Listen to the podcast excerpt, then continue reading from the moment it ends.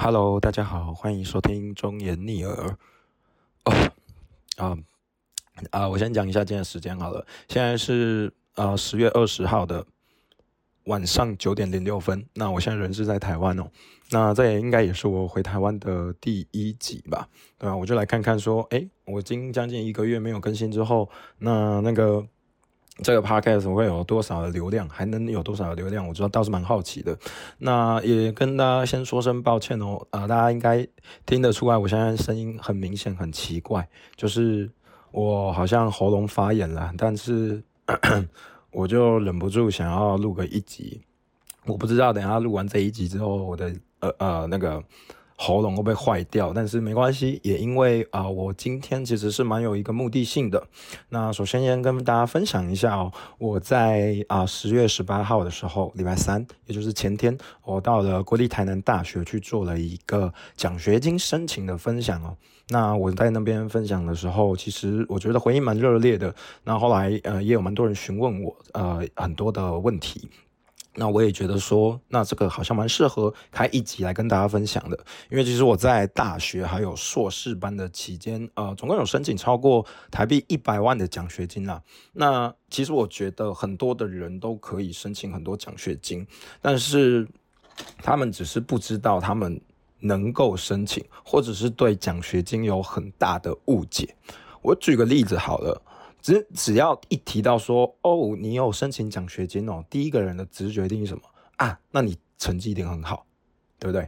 大家都会有这种误会嘛。也就是说，成绩很好固然是对奖奖学金一个加分的条件，但是如果你觉得奖学啊奖学金就是成绩很好的人可以申请的话，你可能有很大的误区了。还有第二个点是，可能你稍微有 sense 一点的人，你可能会说，哦，可是我没有什么特殊的身份，或者说我家境也没有什么样的特殊的点，然后你就说，所以我申请不到。我跟你讲，你还是误会了奖学金了，因为奖学金固然它是有这样子的目的性，但是你也要去思考一件事情哦，这就很像在工作上，你也要去思考一件事情哦，就是你在面试的时候，你总不是说你到底呃自己有呃自己有多厉害还是怎么样，是你的能力有没有 fit 那个工作。还有为什么那个工作会产生？你要去思考这件事情，你才可以找到一个适合的一个工作嘛。那我一直以来也把啊投奖学金，我把它弄得像投履历一样的感觉，就是我也要去思考，呃，为什么奖学金会产生在这个世界上。然后我要怎么样去配合这个奖学金？而且我把奖学金就是弄得很像，我每年在投递奖学金的时候，就像投递履历一样在玩，我就把它当做一个游戏。所以我后来那个时候，其实呃跟我很熟的人啦，都会知道叫都会戏称我奖学金猎人。那也就是因为这样子。那我觉得首先一个误区，刚刚讲到的，你成绩很好才能申请到，你有天大的误会。那我我为什么会那么说呢？我举个例子哦，你觉得啊，为什么为什么会有奖学金呢？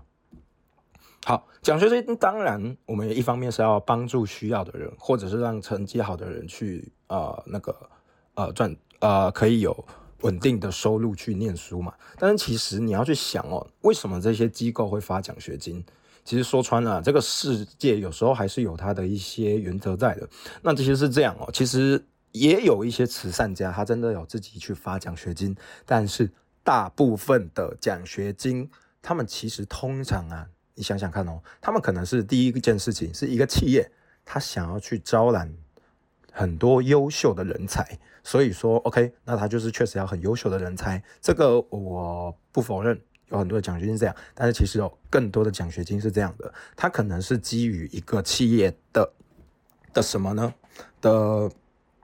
的教育基金会或者基金会等等的，然后去发放奖学金。那这样子的话，通常他们是有他们的一个目的，什么目的？可能是他们的企业很大了，他们想要提升他们的社会形象，哦，他们的社会责任等等的。那发放奖学金好像就可以影响这个社会，可以发放呃，可以做这样这样的事情。那他们就会在，他们就会做这件事情。那我问你一个问题哦，发给什么样的学生最可以提升他们的社会形象？是成绩最好的吗？其实不一定哎，对吧？你开始去用设身处地去想他们所需要的话，就不一定了啊。如果要如果真的是要发给最好的学生的话，那很简单嘛，全部发给台大医学系嘛，对不对？要不然就是全部都发给呃呃所有的第一名，这样就好了嘛。可是你就很明显知道一件事情，如果他们是要去社呃发挖掘社会形象的话，不应该是这样，而是要怎么样？是要给那些有故事的人。呃，有故事的人的意思是什么呢？就是，呃，他原本这个人他不一定成绩很好，但是他需要这个奖学金，而且如果你给他这个奖学金，他的教育环境会改变，对吧？你呃，如果如果你现在是一个想要提升社会形象的的一个基金会，你觉得这种的人是不是你才是真正需要的？可这种人他不一定成绩最好哦，那他也不一定是最最贫困的哦。对不对？所以在写自传的时候就非常的重要了。我觉得这个这件事情是，只要你要申请奖学金的人，你都要去思考的问题。绝对不要再犯入什么，就是没有思考对方需要什么，然后就直接无脑的啊写自己什么哦，我我怎么样，我需要，我我我我我我要奖学金，给我奖学金。你要去讲出你的故事，可以吗？好，那所以说我这一次就是想要这样子去分享啊。那其实我对奖学金也因为真的太有心得了，所以我到后面的每一年，我都已经做成了 SOP，就是我都不会在那边花很多的时间。其实我的寒暑假就是好好的休息，好好的玩，或者好好的打工等等的，我不会花太多的时间去做，就是奖学金的准备。那也是因为我早就对奖学金。有一定的了解了，我不敢说我是最会申请的，但是我相信在台湾应该算是蛮理解怎么样去申请奖学金的。好，那我会分成这三个 part 去讲哦。第一件就是啊，每次你在寒暑假的时间，你奖学金的申请的 SOP 应该是什么？寒暑假哦。然后第二个呢，是你在快开学还有刚开学的期间，你该做什么样的准备？可以吗？首先是用时间轴来，再来第三件事情是，你真的领到奖学金之后，你该做什么事情？可以吗？很多人以为领完奖学金就没事了，或者是很多人也有一个误区，是以为领到奖学金，或者是你领过 A 奖学金了，你明年就不可以再领一次 A 奖学金。呃，确实有一些奖学金会有设这个规范，但是如很多其实没有设这个规范的，通常你去年申请到这个奖学金了。你明年其实申请到的机会是更高的，哎，你可能会觉得啊，为什么？好奇怪哦！啊，一样，你要替那个基金会或者是替那个机构来想象哦。哦，我举一个例子哦，就是说，如果你现在，如果你现在就是你申请到了这个奖学金，而且他发现你是一个很有故事性的，那他们为了提升啊所谓的社会形象，很多的时候可能会有一个颁奖典礼，对不对？那如果有颁奖典礼的话，他可能会期待有学生上去分享他是怎么样透过这个奖学金，OK 改变了他自己的教育环境，或者是他们可能有一些简单的是说，哦，你就去上面致谢，或者是上面啊啊做一些才艺表演，反正呢最后也是会拍拍照，然后他们可能比较大的话会上新闻稿这样。那如果你都可以去努力去争取这些事情的话，就是可以让更多基金会里面的人，甚至那个企业的一些啊高。高层主管看见，那你就很有可能下一次又可以申请得到，因为他们知道你是一个有故事性的孩子，对不对？所以我觉得这三件事情啊，我等一下这个时间轴会这样来介绍。好，那么的话，我们就来讲第一件事情。好，第一件事情是这个寒暑假奖学金的 SOP，你一定要知道一件事情哦。哎呀，我先让你们自己来想想看。你在寒暑假想要申请 S 呃奖学金之前，你会先做什么事情？OK，如果你是做跟我现在讲的的话，我就知道你可能是申请奖学金经验还不足啊。OK，你如果现在想到的事情是打开 Google，然后申请奖学金，打找有没有的奖学金，我直接跟你说。寒暑假就做这件事情太早了，你完全还不用做这件事情，为什么呢？因为寒暑呃奖学金它通常大部分丢出来的时间是这样哦，通常是在寒暑假的尾声。那如果你一寒暑假，然后结果你就开始查奖学金，你会发生什么样的事情？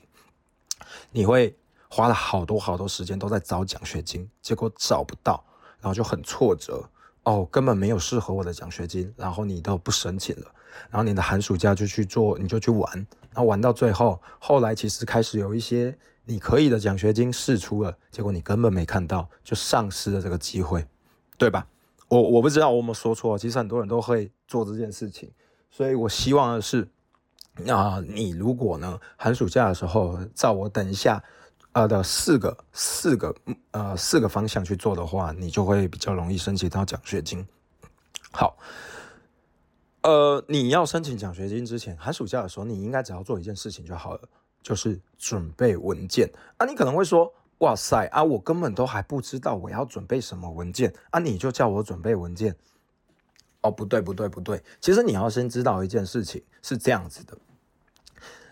很多的文件，如果你本来就知道他会需要的话，你为什么不要先申请好？我举个例子，假设你未来要申请六个奖学金好了，而且你现在根本还不知道这六个奖学金哦。但是这六个奖学金可能有三个需要户籍成本。好，那这样子的话啊，等你开学的时候，哦，终于看到这个奖学金了，但是你的户籍地跟你的学校的地方县市不一样，那你就要特地回去你的。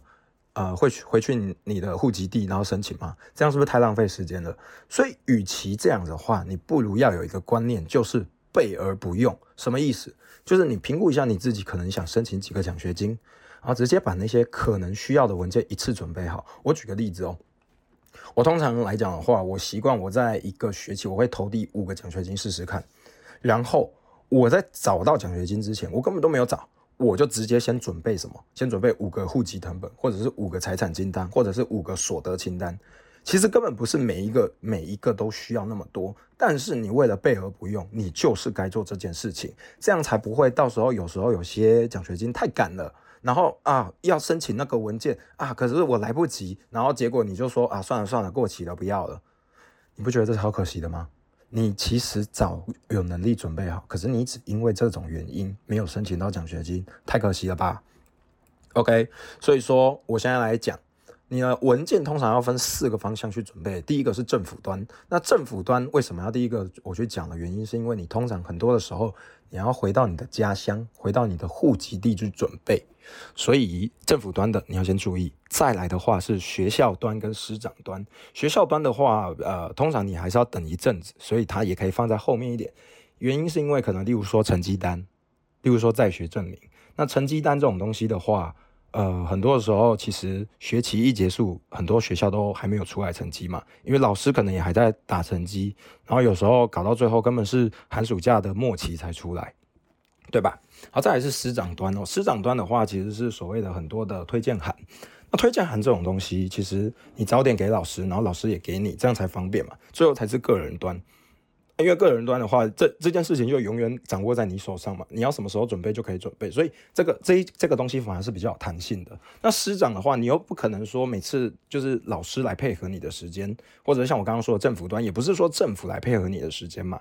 所以说你的流程就是应该这样：先处理政府端，再是学校端，再是师长端，再是个人端，可以吗？这四文件我把它分成这四类去申请。OK。然后呢，每一个文件我都习惯申请 N 加一份。例如说，我通常会申请五份奖学金，我就会都申请六份。那这六份的话，就可以做到一件事情：有一我一份就是所谓的备用啊。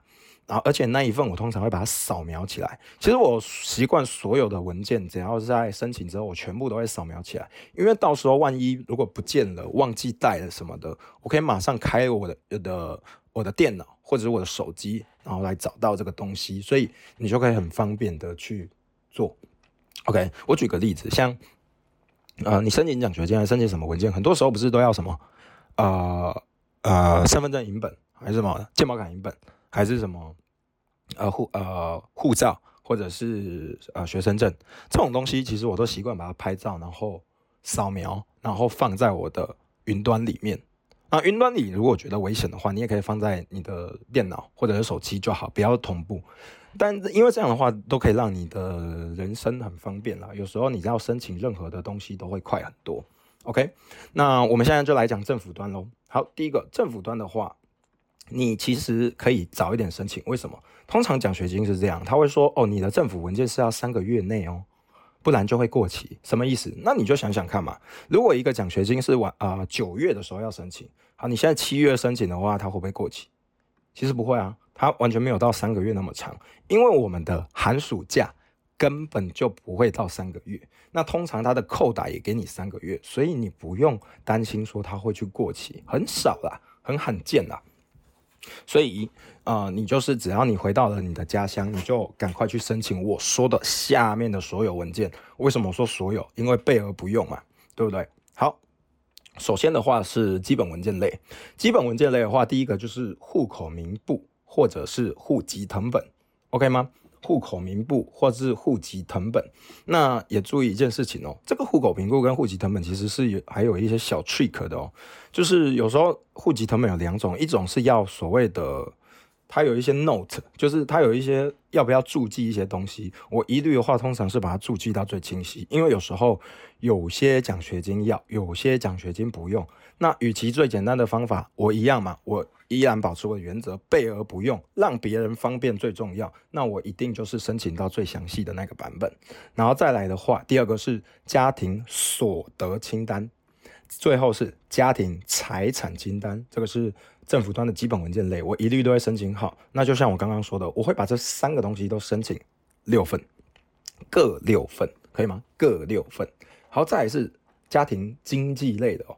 好，家庭经济类的话，呃呃，有一个我们很有名的免死金牌，也就是说，只要你是啊，只要你你有这个身份，通常啊，你在申请奖学金往往都是无往不利。但是最有趣的事情是，台湾人啊。很多人不知道，你们家根本符合这个，但是你不去申请，就是鼎鼎大名的中低收入户或者是低收入户证明。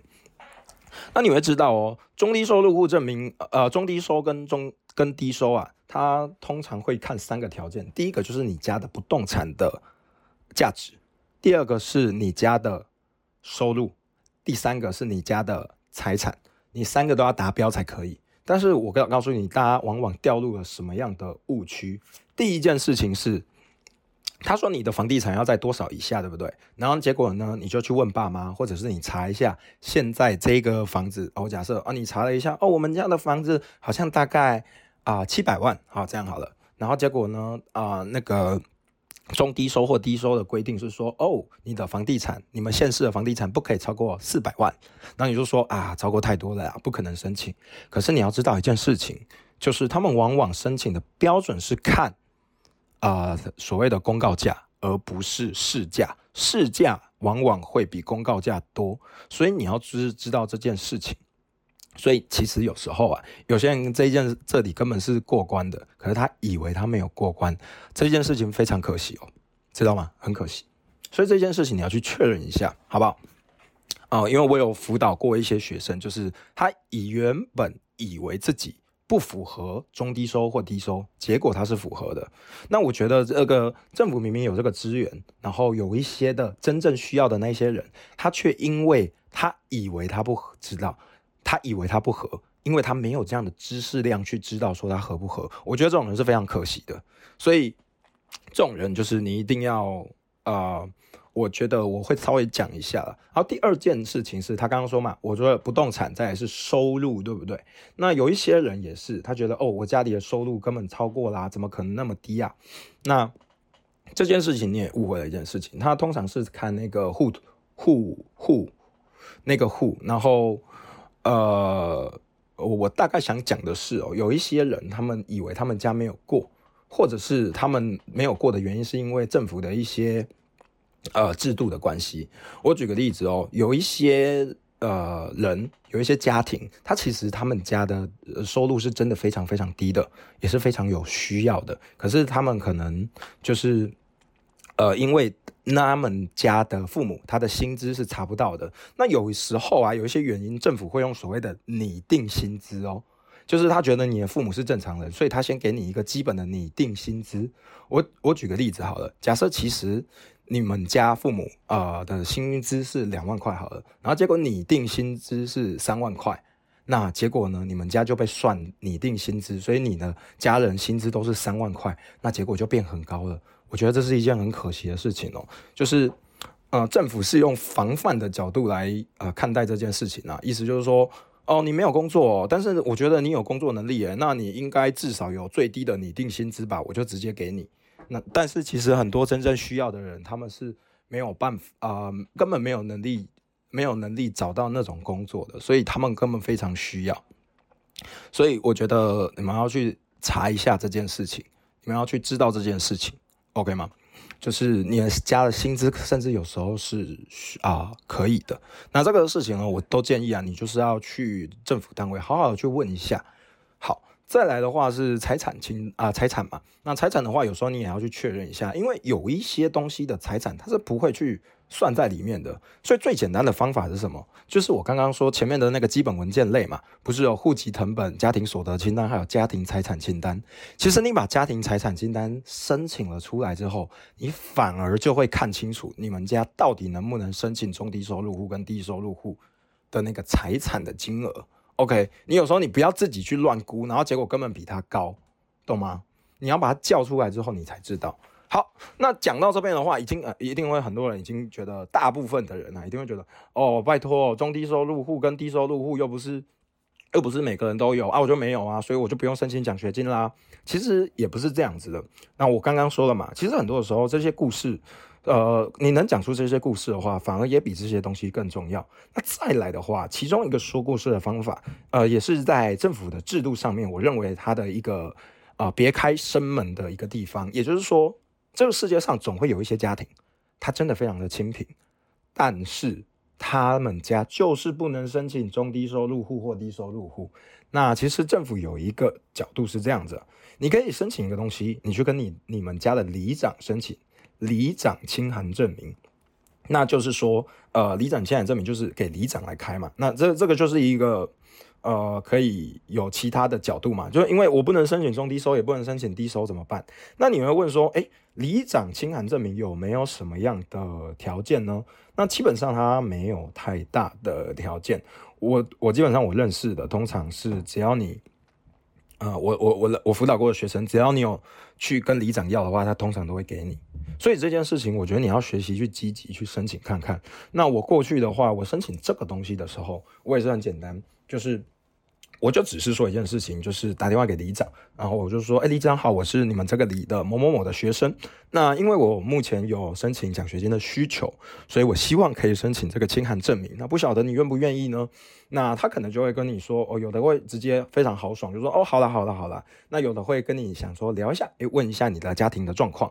我觉得保持一个原则，就是诚实回答。那很多的时候，他可能觉得 OK。然后他就会呃去找，他说好好好，那你去打给我们李干事，他会来负责帮你申请。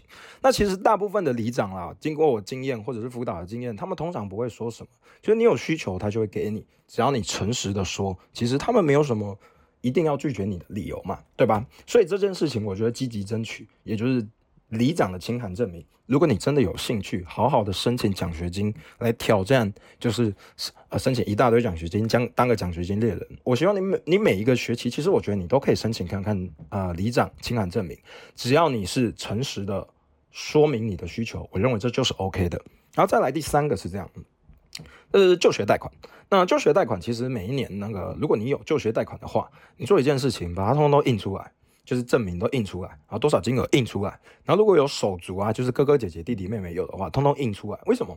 因为呢这件事情也可以说明，它也是一个说故事的管道嘛，就是告诉他们说，哦，我们家其实为了求学是有这样的需求的。那那可所以说可不可以就是因为这样子，然后让我们可以申请这个奖学金？你申请了这个文件，不就是你就可以清楚的表达为什么你需要吗？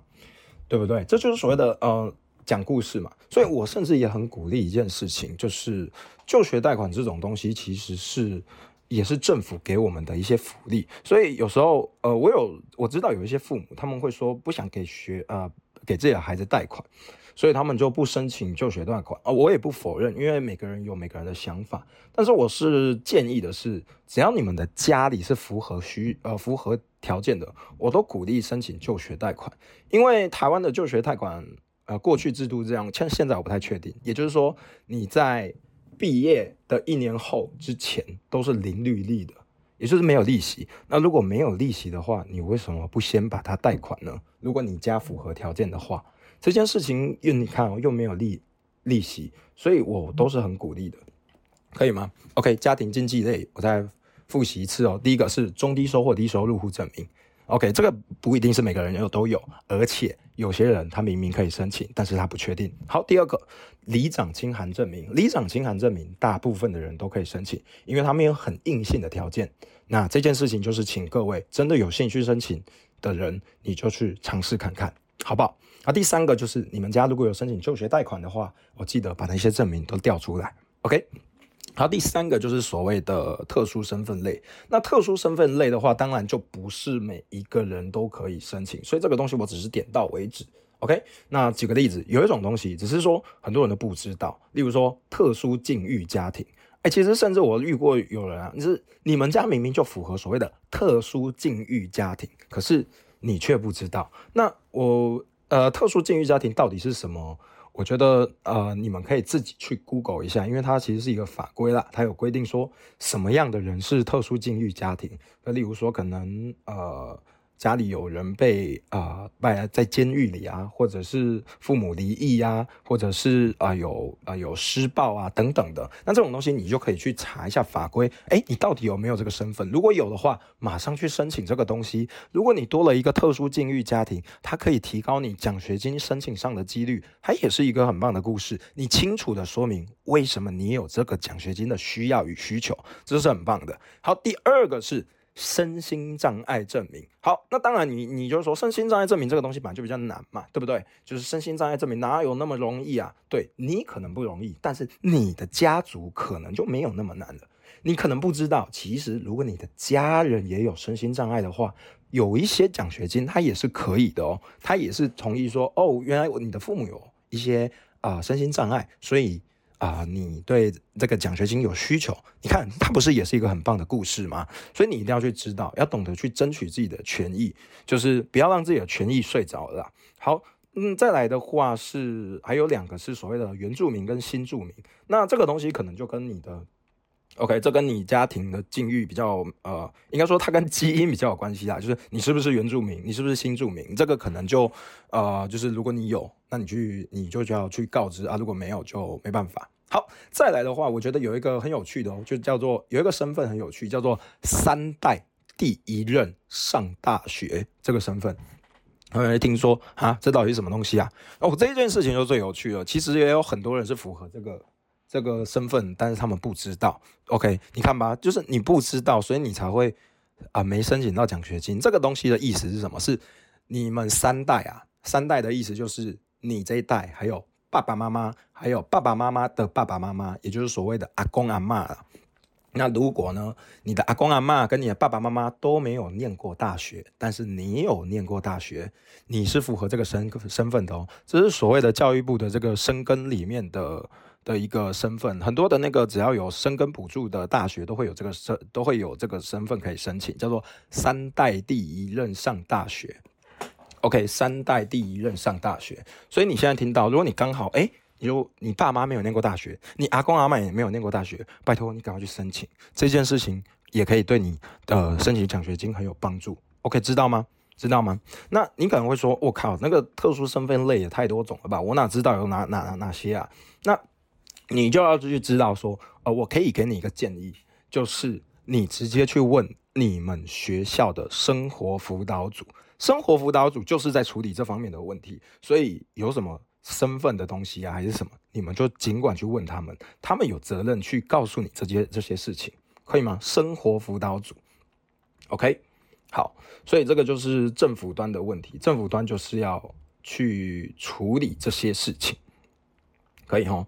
反正刚刚像刚刚的那个三代第一人上大学就是一个特殊身份，那会不会现在今年呢还是什么？OK，教育部又新增了哪些身份？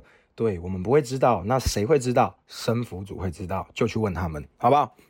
好，再来是这样，第二个是学校端，对吧？好，学校端的话，通常啊，等你从家乡回到你的学校的县市的时候啊，其实大部分成绩单就补齐了，成绩单就有了，在校证明也有了。呃，通常奖学金会要的就是这两个成绩单跟在校证明。好，成绩单的话没什么嘛，就是申请嘛，没什么好讲的。就是很多的学校都有那个投币机，可以去申请成绩单，对吧？那我觉得成绩单一样，其实有时候我觉得这就是引恶扬善的概念。什么意思呢？假设你的，例如说 GPA 很高，但是因为你们那个科系的 GPA 呃都大家都很高，所以导致你的名次没有很前面。OK，那你就做一件事情，就像投履历一样，引恶扬善嘛。那你就只你就可以申请一种成绩单，就是只秀出 GPA 不秀出名次的。对吧？啊，如果你是名次就很高的话，那当然你就不用担心啦。名次什么 GPA 通通秀出来，我就是要来告诉你，哎，我成绩还不错，对不对？那如果有时候你没有特别好，其实也不用太担心，只要你达达到那个奖学金的一个门槛，通常他们也都会觉得说，再来其实就是比故事了啦。那你的故事其实很漂亮的话，那你也不用太担心成绩这件事情，可以吗？可以吗？OK，好，再来的话是在校证明。那很多的在校证明其实是这样，就是他们奖学金通常会说，呃，我们要在校证明或者是学生证影本。有，有这两个嘛？那我习惯的事情是我一定是申请那个二十块的在校证明。为什么？因为这样子的话，当你在去缴交这个文件的时候，才会有一种一致性。一叠 A4 整整齐齐的过去的感觉，而不要里面还有一些使用影印的文件，因为你身份证不学生证影本的话，就是丑丑的嘛，就一张纸，然后全部都白白的，然后只有一个地方有灰阶的身呃学生证，你不觉得很丑吗？对不对？就是啊，可能就是我比较龟毛一点，我喜欢他们看到的时候就是舒舒服服的，因为这样子也可以提高啊被注意的机会嘛，对吧？所以那个在校证明，我认为是很重要的。就是我不会用学生证影本，我一律是印印个二十块，然后去申请那个在校证明。好，再来的话是啊师长端，OK，那师长端的话是这样子的，就是呃很多的东西都会都会要推荐信，然后你要知道一件事情哦，很多的奖学金甚至他没有需要推荐信，我会硬寄给他一样，为什么？因为我我我都会保持我的原则嘛，我刚刚不都说了，我的所有刚刚讲的文件我都会申请六份，也就是 N 加一份，对吧？那我也是会做这样子的事情。那你可以去挑战哪一些的文件呢？第一个，导师的推荐函。OK，导师的推荐函，那很多人都会说啊，我跟导师不熟，我为什么要我我这样怎么申请啊？其实你不要去太担心这件事情哦，因为啊，其实啊，那些导师啊，他们当过教授，一定也都会被蛮多的学生要求过，哎，可不可以给我推荐信等等的。所以其实这件事情对老师来说是见怪不怪的事情啊，你不要太担心说啊，我不认识导师啊什么的，对吧？所以说，你只要有需求的时候，我一样保持我的原则，诚实的说出你的需要。如果他真的不给你，就算了。但是我我也必须说，很少导师会不愿意给你，就是说，除非你跟他交恶，不然为什么导师要不愿意给你推荐函？而且这个推荐函只是申请奖学金的推荐函啊。如果一个老师他的学生有申请到奖学金，我相信对那个老师来说，他也是开心的，他也是高兴的，对吧？OK，好，但是你一定要注意的一件事情是这样哦，推荐函都是这样，你不要写一封信或者跟老师说，哦，老师我要申请奖学金，我要推荐函，给我一个推荐函，不要不要不要不要不要，为什么？因为我刚刚都有说，我们要一一律的保持什么样的原则？你要去思考别人需要什么，还有如何节省别人的麻烦，所以我一定会自己先拟一个稿给老师。说，哎，我我一定是先在信里说，哦，我需要一个推荐信。那为了不要让老师麻烦，我自己先拟了一份稿给老师参阅，看老师觉得这可不可以。那有些老师可能就会直接在信里说可以，然后来找我签名。啊，有的可能是说，呃，来来我办公室，我来跟你聊聊，然后给你签名等等的。OK，这些事情就很重要啊，就是你拟好稿之后，其实也给老师呃轻松很多。而且还有一个点，你自己拟稿的话，你才可以怎么样？更符合你的需求嘛，对吧？而且而且这件事情很有趣哦。如果是你来你搞的话，就是呃，你讲述了一些重点，有时候你就可以更大胆的去表达出你的优势，对吧？如果是自己说自己怎么样，你在自传那边自吹自擂，好像有点怪怪的。可是用推荐函的角度来讲的话，是老师来说你很棒，诶，你不觉得这件事情就可以勇敢的去啊，勇敢的去表达你的优势吗？对吧？OK，所以导师推荐函还有里长推荐函，我刚刚说了，如果你都可以申请里长签函证明了，那里长推荐函当然也可以试试看喽。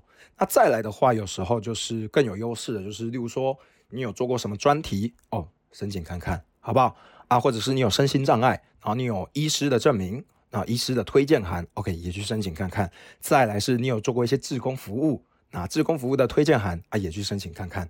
OK，只要这种推荐函的话，而且最有趣的是这样，我一律都会做到一件事情，例如说有一个奖学金，他说只要两份推荐函，我才不管呢，因为这些东西我都准备好了。例如说这些，我我我只可能这次准备了四个人的推荐函，我一定这四封一定夹在一起都送过去。他只要两封，我还是给他四封，因为这可以增加你被发现的机会嘛。对吧？所以我永远做都会做这件事情，所以我后来的 SOP 都是怎样？就是每次到这个呃寒暑假的时候，我会直接就是再整理一下，呃，我的上一个学期有什么事情，然后可以写进推荐函，然后拟好稿，然后给导师看，给里长看等等的，然后呢就直接印，最后谈谈好了之后就直接印六份，然后早一天去找他们签名，这样子就可以了。那因为我以前的时候是还没有那个疫情啦，所以通常都一定要是亲签。我不知道现在疫情之后会不会更接受所谓的电子签名。如果这样的话就更棒，因为这样的话你就可以在 email 上直接跟老师啊或者是里长做联系，OK 吗？所以一样保持一个原则，就是你要积极诚实的去表达你的需求。那这件事情其实大部分的人其实都会都会同意的啦，你不要去忘记这件事情。其实我跟你讲，奖学金还有一个很大的重点是，很多人不够积极。你就是觉得说啊，这个他不会同意啊，啊，这他麻他麻他怕麻烦啦，而且你就会有有些人是低估自己的在社会上的高度，就是他可能会觉得说，呃，其实他没有那么需要，可是其实你可能是已经是非常需要的人了。OK 吗？其实我觉得很多时候申请奖学金的人就是不不够，没有申请到，是你不懂得去啊争争取你的权益。OK，这个是我市长的部分，所以我都鼓励大家一定要好好去争取这些东西，然后推荐函自己先拟好稿。而且这个时代有 Chat GPT，你 Chat GPT 帮你拟稿，你看还不还不轻松？我以前还要自己写，那你们现在那边多方便，还这点这种事情都还不做的话，那难怪你申请不到啊。对不对？而且我问你哦，你去每个学期去整理一下你自己的推荐函等等的，对你的工作未来有没有帮助？也有啊，对吧？好，再是这样，再是个人端哦。好，个人端我每年会去做的几件事情的话，第一个就是专业技能类。那专业技能类的话，最简单的两个，第一个是语言证明。OK，语言证明。那语言证明，呃，这个一分两瞪眼啊。像英文的话，可能就什么，呃，中英简呐。然后什么多义呀，然后什么呃托福跟雅思啊，或者是什么 GMAT 啊，或者是 GRE 啊等等的，反正你有就把它拿出来。那当然也不止英文，可能也有日文啊，看你 N 几啊，然后还有韩文啊之类的啊，就是你任何的这些证明你都可以拿出来。因为你知道吗？我就有遇过有一些奖学金，它是要要求，例如说英文多译啊，可能七百几分以上才可以申请。那我觉得这件事情没有关系，你一开始没有达到也没关系，但是它不就等于也给你了一个动机，就是奖学金。你为了想要明年申请奖学金，然后你就去挑战看看申请语言的证明，你不觉得这件事情是一个很棒的事情吗？就是你也会为了奖学金让自己去更努力。我觉得这也达到了奖学金希望这些学生更努力的目的，对吧？OK，然后我也有遇过那种什么奖学金，是因为是日本人出的，所以他可能日文要达到 N 五还是 N 四以上等等的。那我觉得这些东西都是可以去挑战看看的。然后还有你有什么任何的专业证照，啊，也都可以把它贴上来。嗯哼，然后再来的话是志工服务类啊，你一定要知道志工服务类，志工服务的证明啊，你一定要全部都留好。我每次只要拿到，我一一样也都是怎么样，你都可以猜到我都在做什么事情，一定是扫描归档。一定要放在电脑里扫描归档，而且志工服务证明的话，这种东西的话，如果有实数或者是有那个机关的盖章，一定是最好的。我通常都会鼓励，就是一定要申请那个有实数的，然后还有机关盖盖章。对，那这样子的话，你所有的奖状都记录下来之后，然后你就可以算出你的总时数，然后你的时数可能越来越多，那这样当然就越来越好。那有时候你可能会跟我说啊，我就没有这些奖状啊。我跟你讲，如果你真的有心的话，这些奖状都是可以申请来的。什么意思？像因为我以前是心理系嘛，那有一个活动是这样子的，就是说让我们可以去呃台南的一些，例如说养老院或者是一些中长照中心做一些服务。那那个时候其实那堂课根本也不会发什么自工证明或者是服务证明，所以我主动去跟老师说，诶，老师，我对于这堂课我有一个想法，就是我因为我有在申请奖学金的需求，我不知道可不可以做一个实数证明呢？那我我也一样保持一个原则，为了要减低老师的麻烦，我甚至还会说，我可以帮忙设计这个奖状，你懂吗？而且当你设计这个奖状的时候，其实老师也会对你有好感，对吧？而且。这件事情也可以帮助到自己，重点是它是帮助你跟老师的关系，又帮助到自己，他到底是何乐而不为？你没有理由不去做他，你知道吗？你真的没有理由不去做他。然后再来是实习的经历，你要知道哦，你只要做任何的实习，记得一件事情，你都要去邀请，你都要去跟他要说，可不可以给我一个证明？因为这件事情啊，我这件事情已经不是奖学金问题而已，它甚至是什么？它对你未来申请工作也有帮助啊，对不对？OK，你去做这些实习的东西，你对对于对于你那个未来你要申请、你要写履历都有帮助啊，对吧？那最后的话，当然就是所有的其他奖状，你都给他申请一遍。OK，你都把它申请一遍，然后把它全部都归档扫描。OK，然后最后啊，我跟你说，我以前在这个，因为很多的奖学金，他最后都还会说，你可不可以给我一些有利其啊其他有利文件？那我这里呢，都会统一用一个。A4 的格式，然后做一个呃，可能十几页的一个简历。那因为因为这件事情有什么好处？因为他们奖学金通常都会有一些既定格式，那你就没有办法展现出你有多优秀。但是你就故意在后面准备一个东西，叫做其他有利文件，然后有十几页的篇幅，可以让你去表达说你到底有多优秀，然后去展示你所有的经历。这不是就是一个非常棒的事情吗？对吧？所以我觉得你要懂得善用自己的优势。因为开始发现一件事情？我奖学金讲到现在，已经不单单是奖学金的事情了，而是什么？这件事情通通根本都可以帮助到你的工作。诶，你每年寒暑假的时候整理一次上学期发生了什么事，然后再变成一呃变成什么推荐函啊，变成什么志工服务啊、实习经历啊，还有专业技能啊，然后让你自己的这个什么履历越来越好。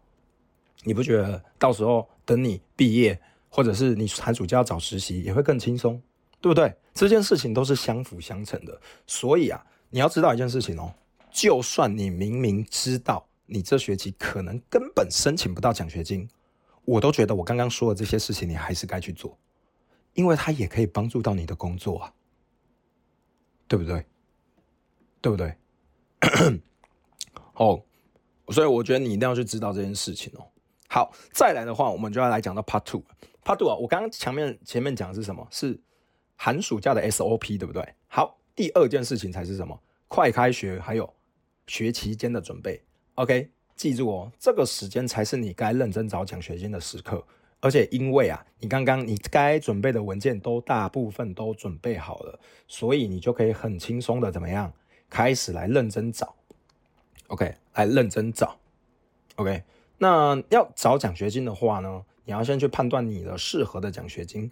好，有一件事情很重要哦，很多的奖学金其实，呃，我我我遇过一件事情，那我也可以不得不跟你分享一件事情。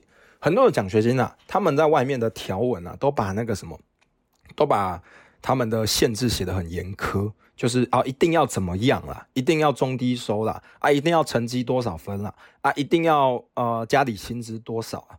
但是其实我在念书的过程中，我后来理解一件事情，就是曾经有一个问题是这样子的，就是后他们就是因为那个太设定的太严苛了，导致他们的奖学金发不完。但是我刚刚跟你说了，他们通常那些机构为什么要发奖学金？一个是要提升社会形象嘛，或者是呃做到社会责任，还有一个可能是他们要透过一些制度可以合法的。节税，对吧？所以他们一定会想发完的。那那个时候怎么办？他们可能就会请，哎，生福主，你可不可以就是帮我找齐人啊？所以很多的时候还有一个点，他们可能就会做一些事情，就是那些奖学金可能也会有一个条款是这样子的。我举个例子，他可能第一点说，哦，你要是中低收入户啊；第二点可能是说，哦，你要有什么样的证明；第三点说，如果有其他我呃其他。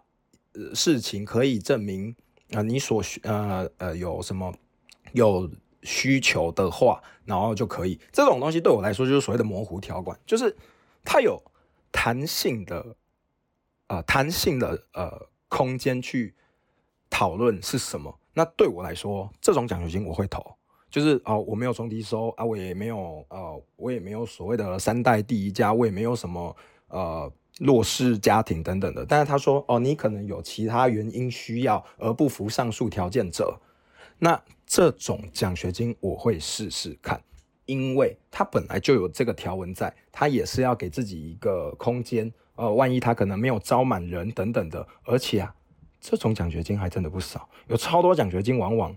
我我自己知道的，就是在过去可能就是有太多奖学金，就是他一开始第一次弄的时候弄得太严格了，然后结果根本招不到人，根本没有人敢去申请，然后导致最后是生辅组来开始找人去那个。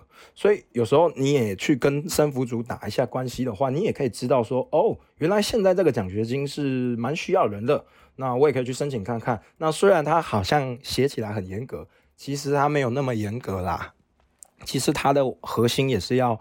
招满他的人，懂意思吗？那你就可以去试试看。所以这件事情啊，就是问问那个生辅组是很重要的。而且哦，我也可以分享一件事情，就是我说我十月十八的时候不是在那个台南大学分享奖学金申请吗？那其实跟我今天刚刚分享的都有点像。那其中一个点是，他们下课的时候都会一直问我说：“老师，那你以前怎么都是怎么找奖学金的？”然后我就跟他讲一个其中一点。就是好的，第一点是我我刚刚说的嘛，你除了 Google 奖学金之外，你也要去 Google 每一个企业的所谓的教育基金会等等的，对吧？因为他们很多的时候会有这个这个嗯这个奖学金的方案。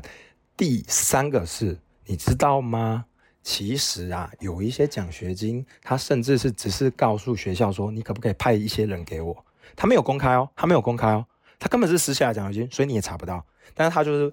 啊，传给某某 A 大学说，哎，你可不可以给我十个人？你可不可以给我五个人？你可不可以给我给我三个人？等等的。那这种时候怎么办？如果你认识了生辅组的人，你就有机会去拿到这个资源嘛。所以我习惯也都会是这样的，就是说我会去生辅组，有时候就去问一下，说，哎，最近有没有什么奖学金的资资讯啊，还是什么的？那有时候他刚好就说，哎，我们刚好最近有一个企业，他们啊，他们有这个需求啊，不然我推荐你好了，哎。你看哦，这个奖学金你根本理论上你是不可能在外面查到的啦，不可能。然后就因为这样，你认识呃生辅组，就是你常常会去询问一下，那他就给你这个机会了。所以你很有趣吧？其实不止所谓的台面上的奖学金，其实也有台面下的奖学金。那这个申请管道我都说了，就是生辅组是最多的。那我那天我那天那个在。国立台南大学的时时候啊，我在就是结束的时候，我就跟同学讲这个的时候，然后旁边的辅导老师就一直点头说：“对对对对对，其实有很多的台面就是这种直接要我们派人的，没有错，他就是要学校派人。所以如果你常常去生辅组询问相关资讯的话，或者是你跟生辅组打好关系的话，你就更有机会拿到这一类所谓的台面下的奖学金。”你懂吗？所以这件事情很重要啊！我觉得你就是去积极去询问，反正你只要保持永远的原则，就是诚实跟跟就是提出你自己的需求，我觉得没有什么不行的，顶多就是没有嘛。啊，我问你哦，你顶多就是没有，那你有损失什么吗？啊，可是万一你就因为这样拿到了多了一份奖学金呢，对不对？你就赚到了，你就赚到了。因为我曾经就有一一一个奖学金是这样，就是我就是去跟。生辅组问问看，然后这些生辅组就直接跟我说：“哦，对啊，呃，这边有一个，就给你吧，因为这个是他他们要派人，就是那么棒，OK，OK 吗？OK，然后好再来的话呢，OK，快开学还有学期间的时候也要准备一件事情，就是准备两种自传。好，为什么要两种自传呢？你可能会觉得说什么意思？因为对我来说，我会把奖学金粗分为两大类，一个叫做所谓的。啊，这都是我自己的定义的名字。一个叫做所谓的杰出型的奖学金，一个叫做励志型的奖学金。那杰出型的奖学金，它甚至有一些根本不管你的家境哦，它就是要你要告诉我你多优秀，还有你的论文多棒，还有你的专案多好之类的。那这种东西比较是什么？通常是科技公司啊，或者是银行啊，它就这个奖学金很简单，它只是想要找人才，所以你就是要。不断的去提及你的专长啊、专业啊等等的，那你就可以条列式的、理性的分析你的长才。OK 吗？就是这样子。那第二种的话，就是所谓的才是最多的，就是励志型的奖学金，那就是所谓的可能就是我刚刚说的基金会或者是 NGO。那这种奖学金可能就是有他们的目标，就是可能要帮助社会的底层，还有提升自己的社会责任的形象，对不对？那所以说这件事情的话，你可能第一段就要去提到你的家境了，OK？你就要提提到你的需求。那这件事情蛮有趣的哦。来哦，如果你在找工作的时候啊，呃，通常如果你是有 sense 的人哦，找工作的自传你不要写你的家境，因为人家只在乎你的工作能力。你跟人家讲你家怎么样，这很重要吗？不重要，但是偏偏奖学金的自传，很多时候就会期待你讲到你的家境，为什么？他就可以去描绘一个故事嘛，你用抒情的方式去讲，哦，你过去是多努力的，所以呢，我也需要一个奖学金，可以让我的教育环境更棒，然后未来来影响这个社会，对不对？所以这件事情啊，你就要知道，所以分成两种，杰出型的奖学金，我比较觉得就像是什么，就是像。呃，准备什么？准备你你要找那种 intern 啊，就是找实习，或者是找找工作的的履历，就是不断的告诉别人你多厉害，你多优秀。那这种这种履历，你刚好这种自传刚好可以用在杰出型奖学金还有工作。那另一种的话，就是所谓的励志型奖学金，就是要告诉你你多努力，你多么不一样，然后他会比较理性一点，可以吗？可以吗？OK。好，那还有一个点是，这个时候才写自传。还有一个点是，你才可以刚好用到的。我刚刚说的，你在寒暑假的 SOP 所找到的那些你的文件，对不对？那些奖状还是什么的，你就可以告诉他们，可以把这些东西搭配进去，环环相扣，可以。然后接下来你才是要做一件事情，就是。啊，开始找奖学金，那就是奖学金的话，你就会发现他们都会有一些制式的表格。那这些表格通常不外乎啦，就是要写说什么你的学校啦、你的系籍啊、你的姓名啊、身份证啊，然后电话啦、然后 email 啦，还有一些相关的证明文件啊，还有你的自传啊，还有你的有利文件啊。那有利文件就是我刚刚说的，就是。你会把我刚刚不是说我会额外准备一个十几页的有利文件吗？这个东西就是你最好可以自己发展的一个空间，把它做到好，做到漂亮，然后你就可以很加分。然后他们有时候还会有一个要求是所谓的什么奖学金使用计划书，那就是你要去告诉他们说，哦，我如果领到这五万，如果我领到这十万的话，我会怎么去？做这个奖学金怎么运用这个奖学金？我会怎么样用在呃补习上？我会怎么用用运用在生活上等等的这件事情？OK 吗？OK 吗？啊，这这这就是这样子。那接下来的话才是 OK，再来是怎么样一起送去生辅组哦？那我们就一次送去生辅组的话，也可以给那个生辅组一些比较轻松啊，他们会觉得他们会觉得呃这样一次申请比较好。OK。那其实生辅组这件事情其实又是个学问哦。有时候是这样子的，就是啊，假设你申请 A、B、C 三个奖学金，有一些学校的生辅组是规定你就是只能申请一个。好，那没关系，那你那那那你就选一个你觉得你最有把握的。OK，那有一些生辅组的话，他会觉得说，OK，你三个都可以申请，只是说你最后领奖的时候，你可能只能领一个，因为很多奖学金会有限制嘛，就是说哦，我只能领。啊，或者说会有排他性嘛？啊，这也蛮合理的。就是如果一个人领一大堆的话，有时候也不太好，对吧？所以说，呃，他可能会有这样子的事情。那如果你都是一律都是怎么样一次送过去的话，那些有些学校那种可以一次送的，他就会觉得啊，反正你都是一次送，你没有你过去没有申请过，那你就可以一次全部都申请。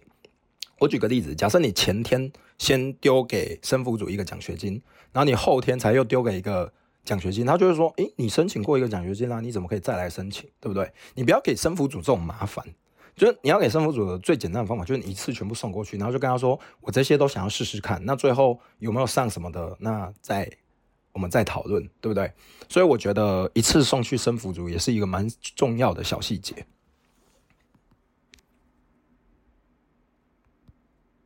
好，再来的话呢，我们才要再讲到这个奖学金最后该做的事情，也就是领到奖学金之后你要做什么事情。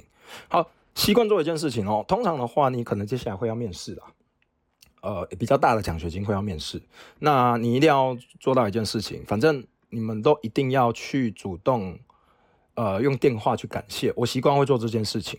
我觉得接下来第三件事情，这就很好笑了。我刚刚第二件事情，其实它不只是奖学金，也有关工作嘛。那我觉得第三件事情，这所谓的领奖学金后该做的事情，它不只是领奖学金，还有一种，我觉得有点像是做人的道理，你懂吗？就是说我主动去感谢，或者是我也会主动问说，诶，有颁奖典礼吗？那。有没有什么可以有机会需要帮忙的？例如说颁奖典礼当志工，或者是颁奖典礼上台啊致辞，或者是颁奖典礼啊才艺表演，这是我刚刚说的嘛？这些东西我都会主动去问哦。那其实有很多的那种教育基金会的奖学金，他们就会需要这种所谓的这种啊照片。那你如果去做这个照片的这个人，那不就可以提升你下一次领奖的几率吗？对不对？那最后的话，如果可以的话，我通常会送点小礼物。那这个小礼物你送简单的就好，就是例如说手写卡片，例如说手工甜点这样子。那这样子的话，是不是让他们就可以很容易记住你？那你就可以领到奖学金，而且很有很有可能下一次又能领到奖学金，因为他记住你了，他对你形象是好的。而且他觉得你是一个有故事的孩子，懂吗？所以这件事情，我希望大家都可以去注意一下。那也希望这些东西对大家有帮助啦。那这个 podcast 就是我希望大家可以呃尽量去宣传，尽量去转载。那我的 Instagram 的话，也可以去呃呃可以去追踪。然后如果去分享的话，我可以给更多的资讯。如果你在我 IG 呃如果有愿意分享的话啦，那我可以给你一个。PPT 的礼包，也就是说奖学金该做的所有事情，也就是我刚刚上面讲的这些的一些同整，甚至是一些有一些我没有讲到的东西，可以吗？所以就是希望大家如果有兴趣的话，可以就是分享一下这呃我的 Instagram，就是 Richard 底线 Daily Life，然后也可以以后多听听这个 Podcast，我会分享一些嗯很多的大学生啊硕士生的一些需求。或者是一些心理学的小故事，还有我旅游的东西。OK，那大概就是这样子啊，谢谢大家。